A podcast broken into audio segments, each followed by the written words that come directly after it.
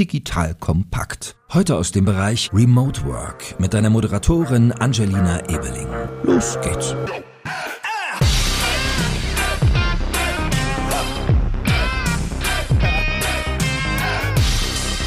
Hallo und herzlich willkommen zu einer neuen Folge von Remote Work bei Digital Kompakt. Wie immer mit mir, Angelina. Heute auch mal wieder mit einem spannenden Gast. Ich bin äh, die Gründerin von Acework und wir helfen Unternehmen dabei, verteilte Teams aufzubauen und besser auf Distanz zusammenzuarbeiten. Dafür gibt es von uns Coachings, Workshops, Schulungen für Management und für Teams. Und außerdem unterstützen wir im Remote Recruiting und helfen dabei, die perfekten Kandidaten und Kandidatinnen für flexible Stellen zu finden. In der Folge heute lernt ihr, wie das Büro der Zukunft aussehen sollte und wie ihr in verteilten Teams eure Arbeitsplätze am besten gestaltet. Außerdem, welche Möglichkeiten es gibt, um diese hybriden Arbeitsplätze, also mobil, im Office und zu Hause, für eure Mitarbeiter umzusetzen. Mein heutiger Gast kennt sich mit Büros bestens aus. Er heißt Julius Bolz und ist der Gründer von Lendis. Hi Julius. Hi Angelina. Was macht Lendis und was macht dich zum Experten für Büros?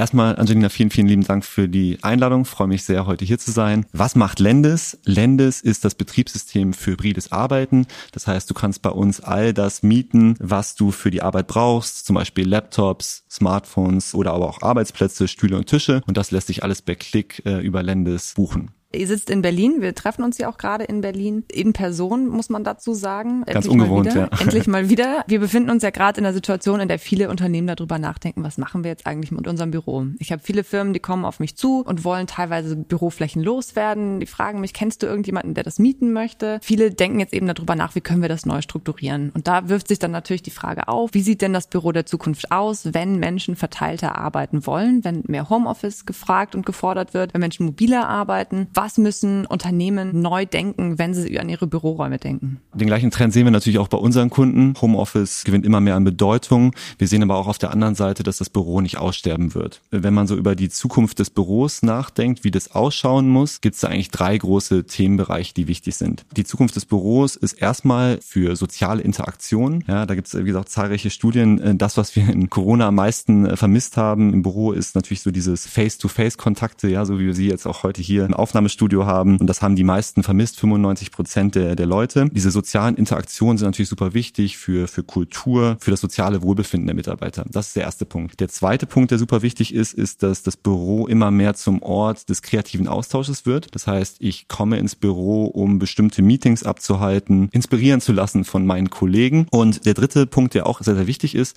auch wenn man sich im Homeoffice natürlich sehr gut konzentrieren kann, ist das ganze Thema Rückzugsorte auch im Büro. Nicht jeder Mitarbeiter hat ein separates Arbeitszimmer. Nicht jeder Mitarbeiter kann sich hundertprozentig zu Hause manchmal konzentrieren, zum Beispiel wenn man Kinder hat oder auch wenn eine Baustelle um die Ecke ist. Das Büro der Zukunft hat andere äh, Anforderungen, die abgedeckt werden müssen. Soziale Interaktion, kreativer Austausch und das ganze Thema konzentriertes Arbeiten.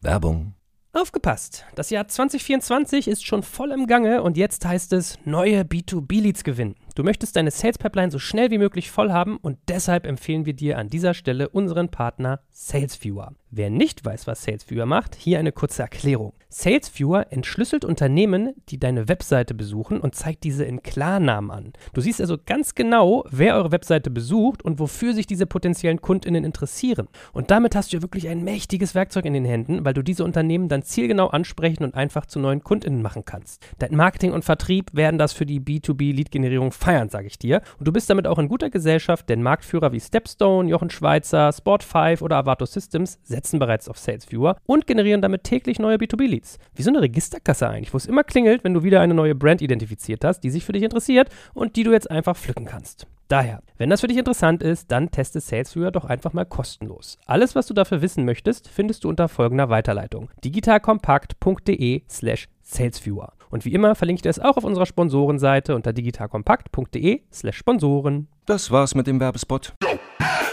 Alles klar. Also ich habe verstanden, dass es im Endeffekt eigentlich genau die Sachen sind, die wir sowieso im Arbeiten schon sowieso machen sollten. Gerade Ruhezonen, aber ich glaube, was eben oft Unternehmen jetzt merken, ist, dass dieses Konzept Großraumbüro, in dem wir eben viele Mitarbeiter auf einer großen Fläche zusammensetzen lassen, auf der einen Seite natürlich aus hygienischen Gründen, sage ich mal, Social Distancing fragwürdig wird, aber eben auch auf der anderen Seite, was optimiertes Arbeiten angeht, weil es irgendwie genau eigentlich the worst of both worlds ist. Also du hast weder eine Ruhezone noch hast du irgendwie einen Ort, wo man sich begegnen kann zum kreativen Arbeiten. Also würdest du jetzt jetzt sagen, also Großraumbüro ist eigentlich das, was man erstmal aufgeben sollte. Man sollte schauen, dass man verschiedene Räume erstellt, Ruhezonen, Stichwort Bibliothek von früher, wenn man in der Uni gesessen hat und dann andere Räume für die Begegnung schaffen? Absolut, absolut. Also ich glaube genau, das ist der richtige Weg. Ich glaube, wir haben den Höhepunkt erreicht an Open Office Spaces. Ich glaube, da wird es auch eine Entwicklung geben, die eher wieder in die andere Richtung geht, um genau diese drei Punkte, die ich gerade angesprochen habe, auch abzudecken. Das heißt, wenn man jetzt an den ersten Punkt denkt, soziale Interaktion, wo finden die statt? Natürlich größtenteils in Launch Areas von Büros, aber auch Kaffeeküchen. Das heißt, dort, wo die Leute zusammenkommen und diese Bereiche müssen geschaffen werden. Zweiter Bereich, Meetingräume. Viele Unternehmen, gerade wenn die Open Spaces haben, haben natürlich nicht diese Meetingräume. Da sehen wir natürlich auch bei Lendes einen ganz, ganz großen Bedarf an diesen Raum-in-Raum-Lösungen, ja, wo du im Prinzip versuchst, mehr Rückzugsorte auch zu schaffen. Der dritte Bereich, und das fehlt natürlich, ist dieses ganze Thema konzentriertes Arbeiten. Dafür braucht man natürlich nicht einen großen Raum, wo man alles hört, sondern einige kleinere, wo, wo ich das schaffe. Und wie du schon gesagt hast, die Bibliothek oder der Silent Room, da müssen auf jeden Fall einige Unternehmen ihr Büro anpassen, das heißt Wände einziehen oder einen neuen Office Space suchen. Mm, absolut. Und natürlich ganz interessant, wenn man sich Städte wie Berlin anschaut, wie Büros optimiert wurden auf dieses Großraum, dass man jetzt natürlich eigentlich einen Mangel hat an Büros mit vielen kleinen Räumen zum Beispiel, was absolut nicht gefragt war. Ähm, du hast gerade flexible Lösungen Raum in Raum angesprochen. Also das ist was, ich habe mich mit der einen oder anderen Immobilienfirma schon unterhalten, die fragen mich auch, ja Angelina, was für Trends siehst du? Was brauchen die Unternehmen? Und Flexibilität ist natürlich eins dieser großen Stichworte, dass sich Räume auch verändern können. Und das heißt, ich sehe jetzt auch wirklich, wie sich Architekten und Immobilienfirmen damit beschäftigen, wie kann ich einen Raum flexibel gestalten. Hast du da auch Erfahrungen? Kannst du die teilen? Ganz, ganz wichtig ist natürlich auch schon bei der Auswahl der Möbel, dass diese Möbel unterschiedlich genutzt werden können. Das heißt, es gibt Möbel wie zum Beispiel bestimmte Trennwände, die einmal eine akustische Wirkung haben auf der einen Seite, aber auf der anderen Seite auch wirklich dafür genutzt werden können, komplette Räume abzutrennen. Neben dieser ganzen Akustiklösung gibt es natürlich auch, sagen wir mal, was Tische anbelangt, viele unterschiedliche Lösungen. Es gibt Tische, die man natürlich dann als Klapptische nutzen kann für größere Meetings. Wenn man sie dann aber nicht braucht, schiebt man sie einfach einfach zur Seite und man hat ganz klassische Arbeitsplätze. Wenn es jetzt um Raum-in-Raum-Lösungen geht, gibt es unterschiedliche Lösungen. Man kann natürlich wirklich komplette Wände neu einziehen, Glaswände, die dann auch so diesen Flair vom Open Space, so wie wir ihn kennen, äh, aufrechterhalten. Ist natürlich schon ein bisschen teurer auch. Was wir wirklich bei vielen Unternehmen sehen, das war ja auch ein Trend, äh, glaube ich, der letzten paar Jahre, sind das ganze Thema Telefonboxen natürlich auch. Und die gibt es ja nicht nur für eine Person, sondern auch für mehrere. Und dort kann ich mich dann zurückziehen und bin natürlich super flexibel, weil wenn ich die Telefonbox nicht mehr brauche oder irgendwie umstellen muss, weil vielleicht ein Raum anders genutzt werden muss, kann ich das ganz einfach tun.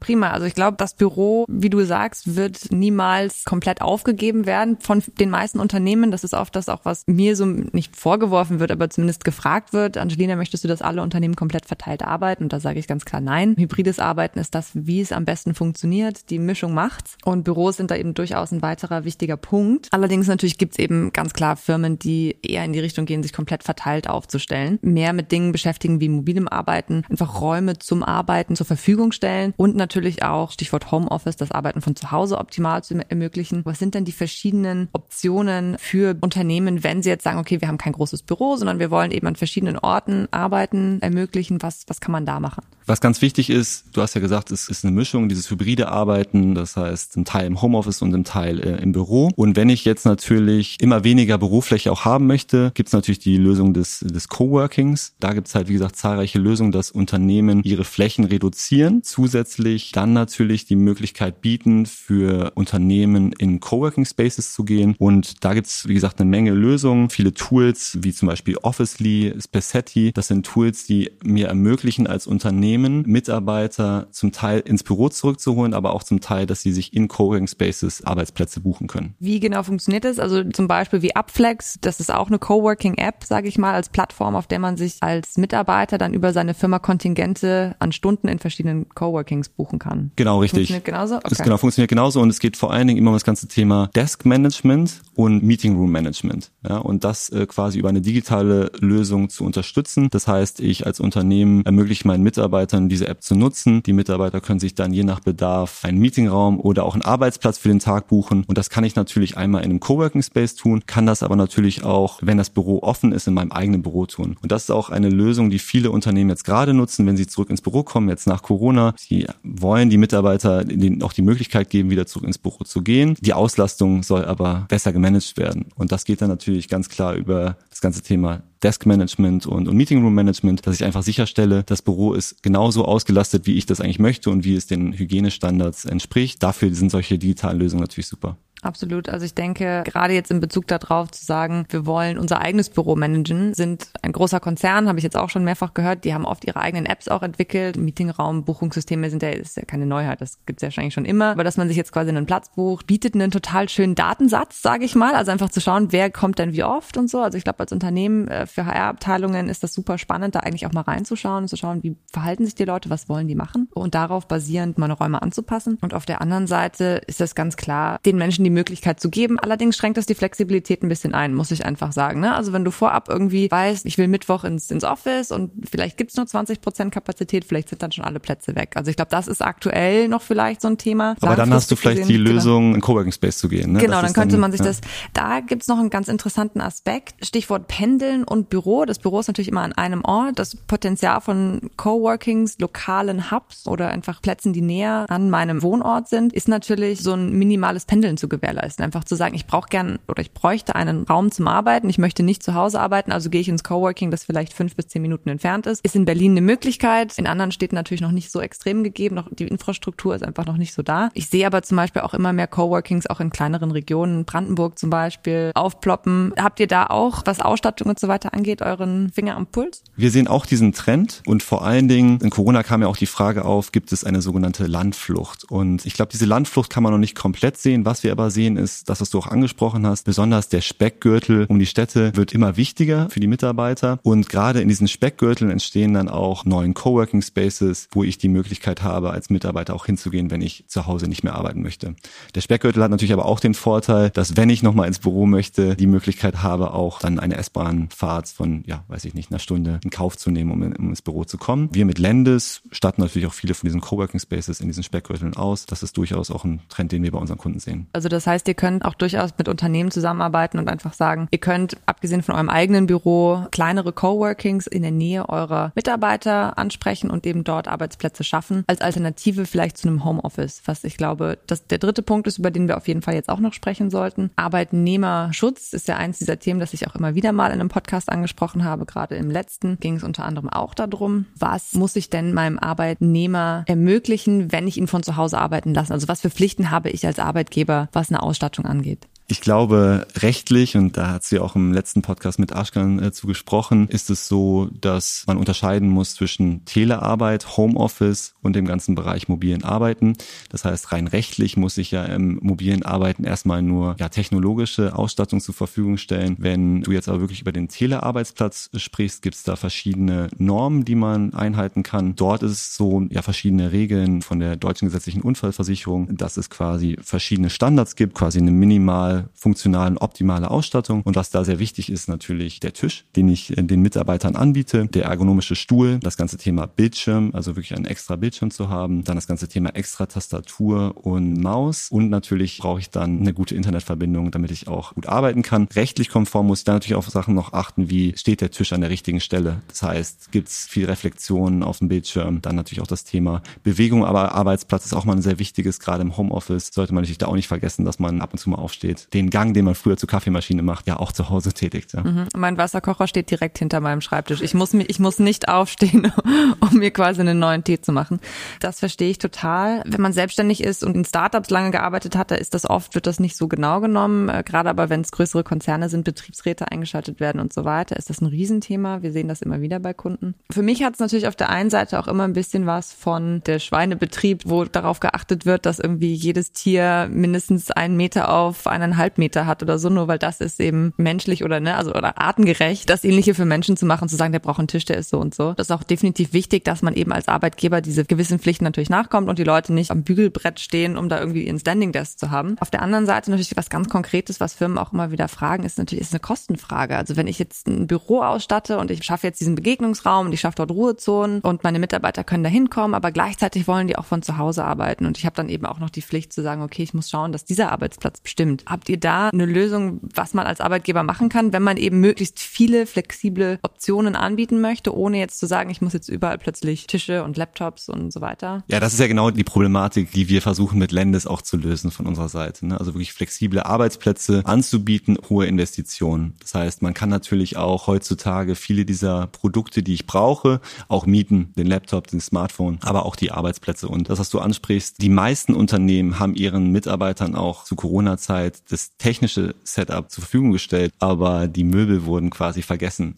Und äh, das ist, wie gesagt, ein großes Problem, auch wenn man an Ergonomie denkt. Und was jetzt viele Unternehmen merken, ist, ja, Mitarbeiter kommen zu ihnen mit immer mehr Rückenschmerzen. Ja, wenn du natürlich dann die ganze Zeit zwischen dem Sofa pendelst und, und dem Küchenstuhl, ist das klar, dass sich das irgendwann abzeichnet. Und deswegen glaube ich, wenn man so hohe Investitionen vermeiden möchte, kann man natürlich auf Lösungen wie Lennis zurückgreifen. Es gibt sicherlich auch noch andere und dort einfach diese Sachen mieten. Hat dann natürlich auch die Flexibilität, je nachdem, welche Teams, in welchen Konstellationen man zusammenarbeiten möchte, dass man auch Sachen langfristig noch ändern kann. Ein anderes Thema, was ich im Freundeskreis zum Beispiel ganz oft höre, die vielleicht noch in der WG wohnen mit zwei anderen, die auch im Startup arbeiten oder so und dann plötzlich drei Leute von zu Hause gearbeitet haben. Da gab es keinen Platz für den arbeitsrechtlich konformen Schreibtisch. Also auch schon gar nicht drei. Also die mussten am Küchentisch arbeiten. Hast du da einen Rat für Arbeitgeber, wie sie das machen können, da zumindest einen gewissen Standard zu etablieren? Einmal, glaube ich, ist da natürlich auch dieses Coworking relevant, weil ich natürlich dann vielleicht den Mitarbeitern auch die Möglichkeit geben kann, in solchen bestimmten Coworking-Arbeitsstätten zu arbeiten. Auf der anderen Seite, wenn man sich natürlich an diese Standards der, der deutschen gesetzlichen Unfallversicherung hält, gibt es da verschiedene Möglichkeiten, die man anbieten kann. Und dieses minimale Setup, was die empfehlen, sind halt kleinere Tischgrößen. Ja, das heißt 80 mal 60. Das heißt, das ist wirklich sehr, sehr klein und das würdest du wahrscheinlich auch in der WG unterbringen können. Das heißt, man muss natürlich immer darauf achten, dementsprechend, was man den Mitarbeitern anbietet, dass man auf diese Ansprüche eingehen kann. Beispiel WG in Berlin, da brauche ich natürlich ganz andere Möbel als in einem Einfamilienhaus ein bisschen außerhalb von Berlin. Dass man dann auf die Tischfläche achtet, brauche ich da jetzt den extra großen Bildschirm oder nehme ich da einen kleineren. Dann, wenn ich im Einfamilienhaus bin, wo ich vielleicht auch ein anderes Arbeitszimmer habe, also vielleicht Familien, die dann vielleicht auch dieses Arbeitszimmer haben, da kann ich natürlich was anderes anbieten. Und was wir halt sehen und was wir auch mit Lendes mit unserer digitalen Lösung unterstützen wollen, ist, dass jeder für sich seine Lösung findet. Und ich glaube, da sollte der Arbeitgeber auch drauf eingehen, dass er quasi nicht, wie du schon gesagt hast, standardmäßig jetzt jedem die, die Produkte hinstellt, sondern dass man wirklich fragt, was brauchst du denn eigentlich, um gut arbeiten zu können? Ist es der große Tisch oder hast du da eigentlich schon was? Brauchst du einen Stuhl? Brauchst du einen Bildschirm? Was, was brauchst du genau? Und da muss der Arbeitgeber, glaube ich, drauf eingehen. Flexiblere, maßgeschneiderte Lösungen macht durchaus Sinn für den Arbeitnehmer. Als Arbeitgeber, die Blockade, die ich da so sehe, ist natürlich, dass du am Ende eben Möbel dann hast. Also das war eigentlich immer so das Problem. Okay, ich kaufe jetzt hier irgendwie jedem seinen Schreibtisch, der ihm so gefällt und am Ende geht der nach zwei Jahren und dann habe ich plötzlich hier einen Schreibtisch, der passt dann woanders nicht rein. Hat oft eben Arbeitgeber daran blockiert oder davon blockiert, maßgeschneiderte Lösungen anbieten zu können. Ist das richtig? Ja. ja, also das ist auch das, was wir sehen. Und klar, wenn man ein Mietmodell zum Beispiel verwendet, hat man natürlich die Möglichkeit, dann nach der Laufzeit oder dann, wenn man es nicht mehr braucht, Mitarbeiter wechselt das Team, wechselt den Standort, verlässt das Unternehmen, dann natürlich auch zu agieren und die Sachen dann im Prinzip an den nächsten Mitarbeiter zu geben, ne? was glaube ich auch unter Nachhaltigkeitsgesichtspunkten einfach sehr, sehr wichtig ist, weil gerade in dieser Arbeitsplatzindustrie, was wir natürlich auch mal sehr viel sehen, ist unglaublich viel weggeschmissen. Das ist der Standard heute. Ich kaufe und schmeiße nach ein paar Jahren weg und das ist genau das, was eigentlich vermieden werden soll. Lass uns doch mal kurz zurückgehen zum Büro. Was ich auch immer wieder sehe, sind virtuelle Büroansätze. Ich weiß nicht, ob du solche Tools kennst. Die sind im letzten Jahr ein bisschen wie Pilze aus dem Boden geschossen. Gab davor auch schon einige andere, die eben virtuell versuchen, Büros nachzubauen. Ob das jetzt mit Virtual Reality ist oder ob das einfach nur ein Layout oder ein Floorplan ist mit verschiedenen Büros, in denen sich Leute aufhalten.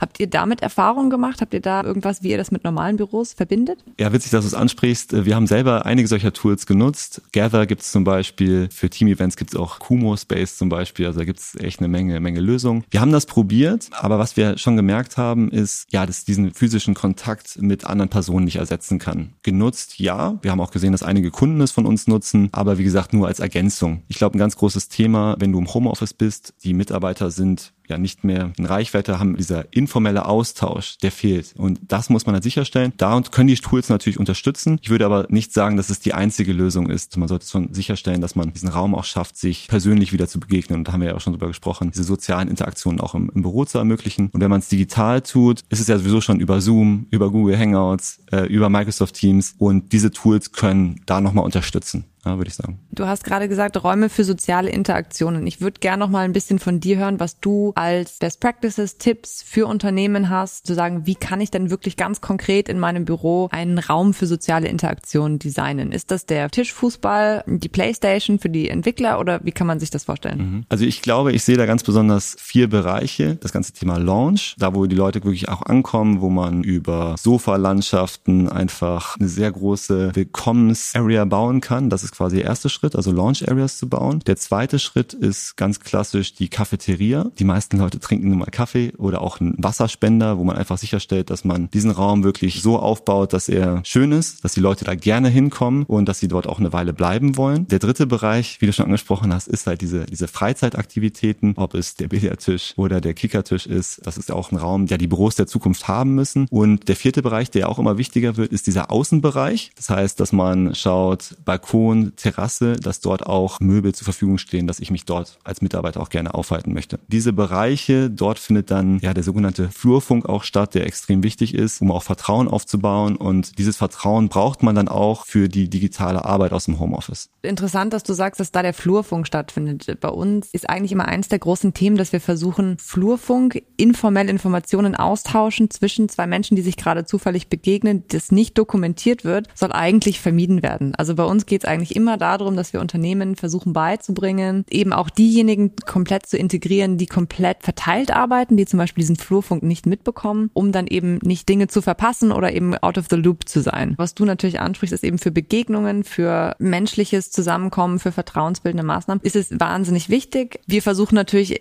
ähnliche Dinge auch im virtuellen Raum abzubilden und auch zu schaffen, dass eben Mitarbeiter, die sich vielleicht dafür entschieden haben, nur einmal die Woche ins Büro zu kommen oder vielleicht auch nur einmal im Monat, dort nicht benachteiligt sind. Also ich glaube, das ist genau dieses Thema hybrides Arbeiten, eben zu schauen, immer die Balance zu schaffen. Was schaffen wir im Büro, aber was können wir auch im virtuellen Raum, im digitalen Raum schaffen, um eben Ähnliches abzubilden? Absolut richtig. Also das ist ja auch eine Herausforderung im Homeoffice, ne, dass jeder immer das Gleiche mitbekommt. Was sehr, sehr wichtig ist, gerade wenn man zu Hause arbeitet, ist, dass du dieses Vertrauen deinen Mitarbeiter gegenüber hast. Da schaffst du natürlich dieses Vertrauen bilden durch diesen Flurfunk, wenn du wirklich vor Ort bist. Und auf der anderen Seite musst du dann aber auch sicherstellen, durch solche Tools, die du angesprochen hast, wie zum Beispiel in Gather, in den Meetingräumen, dass du regelmäßig diesen Smalltalk hast weil dieser Smalltalk dafür verantwortlich ist, dieses Vertrauen auch aufzubauen. Das sind, glaube ich, so die zwei Möglichkeiten, die man hat. Also einmal im Office diese sozialen Interaktionen fördern und auf der anderen Seite sollte man natürlich aber auch in der digitalen Welt diese sozialen Interaktionen fördern, weil normalerweise sieht es ja so aus, ich habe ein Meeting im Kalender, ich gehe da rein, wir sprechen sofort über Arbeit. Genau, dieser Smalltalk fällt weg. Das muss man schauen, dass man das immer wieder auch fördert als Unternehmen.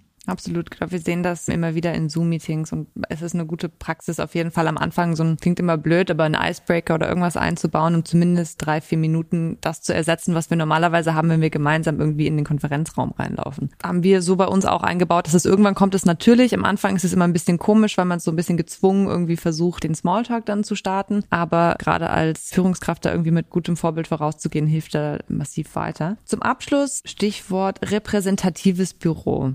Also das das, was man ja doch oft, ne, die Konzernzentrale oder unser tolles Büro, in dem wir Kunden empfangen, das natürlich irgendwie auch ein Statussymbol ist. Also ähnlich wie der Deutsche irgendwie sein dickes Auto fährt, haben natürlich oft Firmen auch gesagt, okay, wir haben ein tolles Büro, damit beeindrucken wir Kunden, damit beeindrucken wir auch potenzielle neue Mitarbeiter. Ganz klar, Employer Branding ist da ein großes Thema. Wie geht ihr damit um, wenn ihr sagt, okay, wir bauen jetzt alles flexibel für die Unternehmen, wir bauen denen die funktionalen Räume, die sie genau brauchen. Wie spielt dann dieser Faktor mit rein? Ich glaube, das Büro wird immer mehr auch zum Spiegel der der Marke gerade umso wichtiger, dass man dieses neue Büro auch lebt. Büroflächen gehen tendenziell eher zurück. Das heißt, ich habe diese Mischung, dieses hybride Arbeiten. Es wird kein Zurück mehr geben in diese Fünf-Tageswoche. Das heißt, ich habe die Möglichkeit, meine Kapazitäten quasi so ein bisschen anders zu verteilen und auch kleinere Flächen zu beziehen. Umso wichtiger, dass die Fläche, die ich habe, wirklich ein Spiegel der Marke ist. Wenn es meine Marke repräsentieren soll, dann sollte ich natürlich einmal darauf achten, dass ich quasi diese Zukunft des Büros auch umsetze. Soziale Interaktion, kreativer Austausch und konzentriertes Arbeiten. Aber auf der anderen Seite natürlich auch meine Marke repräsentieren kann. Das heißt durch Branding, was immer das auch für mich als Unternehmen heißt. Das heißt, dass die Werte dort auch gezeigt werden. Ja, dass ich quasi durch äh, die Art und Weise, wie ich das Büro darstelle, fürs Employer Branding, einfach zeige, wofür das Unternehmen steht. Das Büro, was man dann noch hat, weil es eher weniger werden, dass das wirklich vorzeigbar ist. Ja, und dass das Leute anzieht und Leute da gerne hinkommen. Super, Julius, ich glaube, wir haben hier ganz schön viel abgearbeitet. Wie immer gibt es die Zusammenfassung inklusive der Ressourcen und auch der ganzen Tools, die Julius genannt hat, bei uns auf dem Mural Board Whiteboard, auf unserem digitalen Whiteboard, wo wir auch alles nochmal visuell zusammenfassen und natürlich auch in den Shownotes verlinkt. Dann war es das für heute. Ich bedanke mich bei Julius. Ja, vielen, vielen Dank, Angelina. Und wir hören uns beim nächsten Mal. Bis dahin. Danke fürs Zuhören beim Digital Kompakt Podcast. Du merkst, hier ziehst du massig Wissen für dich und dein Unternehmen heraus. Wenn du mit uns noch erfolgreicher werden möchtest, abonniere uns auf den gängigen Podcast-Plattformen. Und hey, je größer wir werden, desto mehr Menschen können wir helfen. Also erzähl doch auch deinen Kolleginnen und Kollegen von uns. Bis zum nächsten Mal.